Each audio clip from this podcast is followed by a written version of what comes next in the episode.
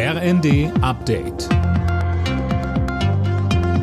Stündlich neu. Auf den Punkt informiert. Ich bin Alena Tribold. Guten Morgen.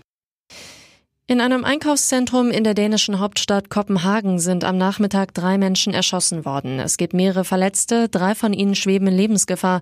Das hatte die Polizei in der Nacht mit. Die Ermittler nahmen kurz nach der Tat einen Verdächtigen fest, einen 22-jährigen Dänen. Nach ersten Erkenntnissen soll er allein gehandelt haben. Das Motiv ist noch unklar. Die Polizei schließt einen terroristischen Hintergrund nicht aus. Bundeskanzler Olaf Scholz hält mit Blick auf die steigenden Preise weitere Entlastungen für die Bürgerinnen und Bürger für möglich. Die Preisexplosion gerade bei Energie sei sozialer Sprengstoff, sagte Scholz im ARD Sommerinterview. Ich mache mir große Sorgen darüber, weil die Bürgerinnen und Bürger müssen ja zurechtkommen mit ihrem Leben und wenn plötzlich die Heizrechnung um ein paar hundert Euro steigt, dann ist das eine Summe, die viele nicht wirklich bewältigen können. Einen Termin für weitere Entlastungen wollte Scholz noch nicht nennen. Erstmal soll geschaut werden, wie das aktuelle Entlastungspaket wirkt. Die russische Armee hat die ostukrainische Stadt Lysychansk vollständig erobert. Die ukrainischen Streitkräfte haben ihren Rückzug verkündet.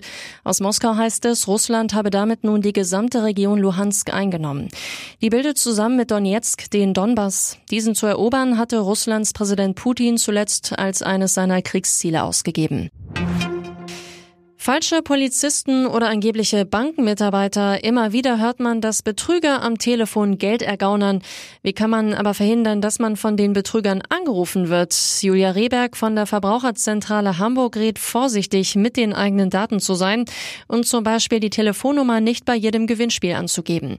Ansonsten gilt bei Anrufen skeptisch sein. Man muss sagen, dass die Betrüger wirklich, wirklich gut geschult sind, sodass sie auch Leute überzeugen können, die eigentlich mit beiden Beinen im Leben stehen und die Verluste, die man dann erleidet, ja oft einige tausend Euro sind. Also am besten ist dieses Gespräch überhaupt gar nicht zu führen. Zur Formel 1. Ferrari-Pilot Carlos Sainz hat beim Grand Prix in Silverstone seinen ersten Sieg feiern können. Sergio Perez im Red Bull und Lewis Hamilton im Mercedes fuhren auf die Plätze 2 und 3. Mick Schumacher wurde Achter, Sebastian Vettel Neunter. Alle Nachrichten auf rnd.de